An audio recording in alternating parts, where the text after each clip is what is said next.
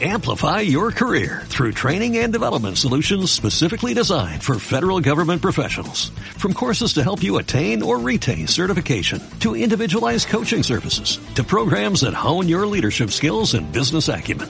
Management Concepts optimizes your professional development. Online, in person, individually, or groups. It's training that's measurably better.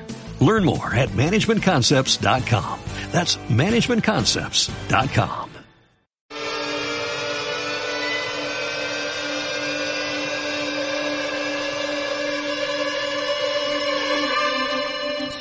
Puede que alguno recordéis aquel CES de enero del 2004 en Las Vegas.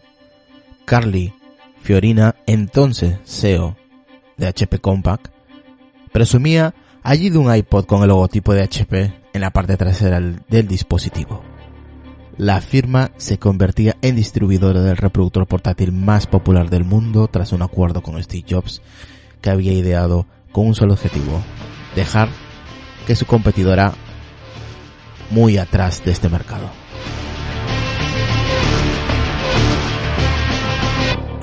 Fiorina acabó abandonando HP y en 2015 se presentó a las elecciones primarias en los Estados Unidos. La que fuera la máxima responsable de HP solía presumir de su amistad con el difunto Steve Jobs, pero lo que no cuenta es cómo aquel acuerdo fue una estratagema muestra que hizo HP no pudiera reaccionar en el segmento de los reproductores portátiles de música hasta que ya fue demasiado tarde.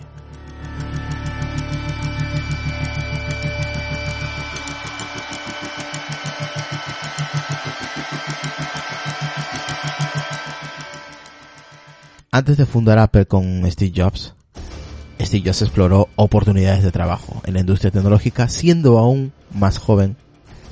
De hecho, a los dos años, el, inquieto el inquieto Steve Jobs, que ya exploraba el mundo de la electrónica, necesitaba ciertos componentes para un proyecto personal. Como no lo encontraba, pensó que una empresa como HP los tendría. Así que ni corto ni perezoso llamó al CEO de la empresa, Bill Hellett. Por aquel entonces las guías telefónicas incluían los números de todos los ciudadanos, así que no fue tan difícil lanzar la llamada. Hellett le trató muy bien, recuerda Steve Jobs. Consiguió los componentes que necesitaba, pero también un trabajo para el verano en el que básicamente apretaba tornillos.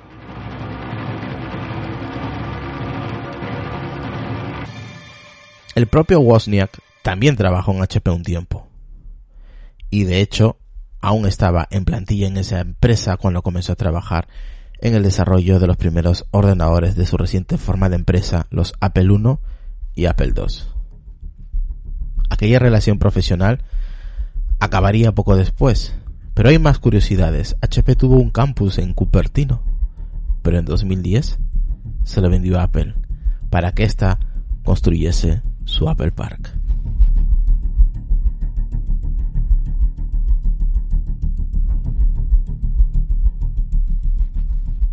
Lo cuenta Steve Levy en Back Channel.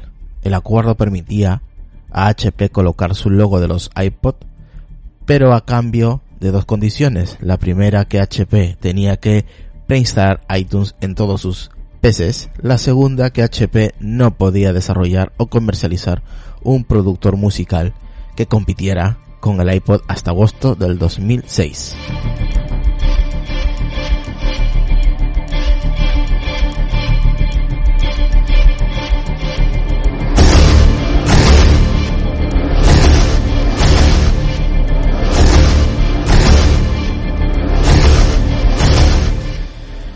Fiorina, CEO de, de Atroz con el HP, un Atroz CEO, perdió la, la mitad de su valor.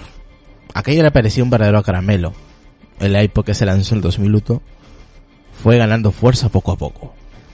Y a finales de 2003 estaba más claro que el iPod era un producto icónico, que marcó un antes y un después de Apple.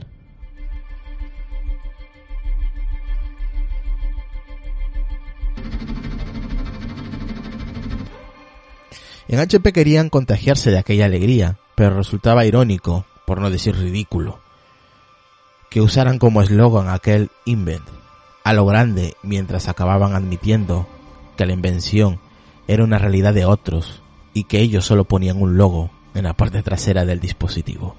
Jobs logró también convencer a Fiorina de aquel iPod más HP basado en los iPods de cuarta generación fuera de un color ligeramente distinto que permitía diferenciar a HP.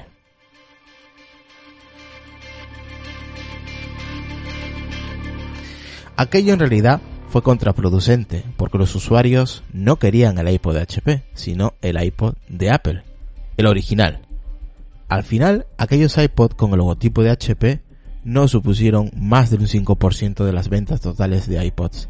Fiorina se había equivocado y lo había hecho a lo grande.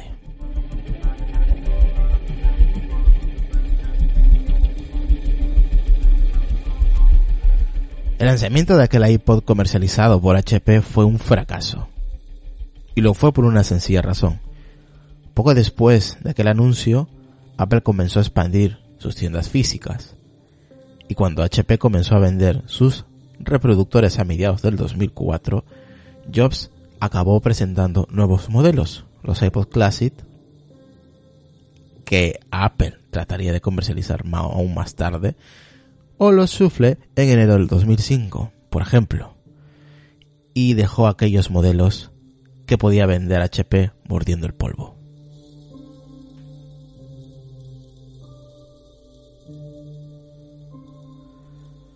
Fiorina acabaría dándose cuenta del error y dejó de vender los iPod en julio del 2005. Para entonces el daño ya estaba hecho. Apple había asegurado la preinstalación de iTunes en millones de máquinas de HP. Pero había más aún en esa victoria.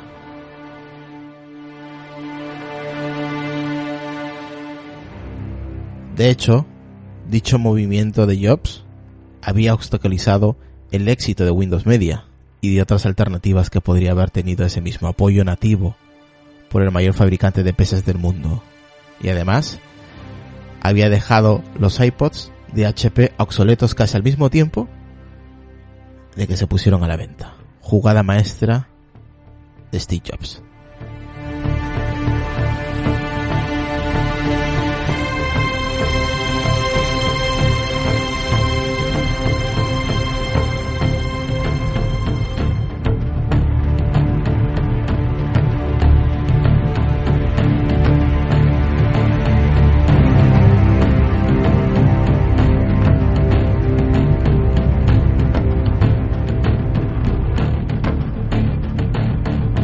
Pues sí, vaya jugada maestra de Steve Jobs. Yo la verdad que esta historia no lo sabía y si lo sabía no me acordaba, la verdad. Eh, interesante historia con HP y Apple y obviamente Steve Jobs. Aquellos tiempos sí que eran tiempos memoriales. Y espero que les haya gustado esta pequeña y corta historia, pero que seguramente todos no lo sabrán.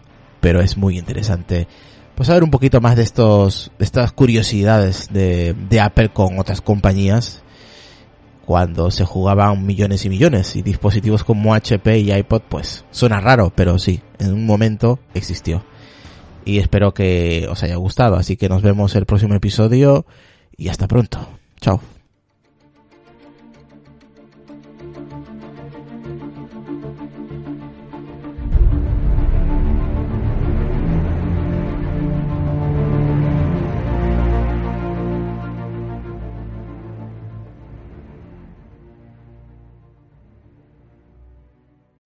Amplify your career through training and development solutions specifically designed for federal government professionals. From courses to help you attain or retain certification, to individualized coaching services, to programs that hone your leadership skills and business acumen, Management Concepts optimizes your professional development. Online, in person, individually, or groups. It's training that's measurably better. Learn more at managementconcepts.com. That's managementconcepts.com.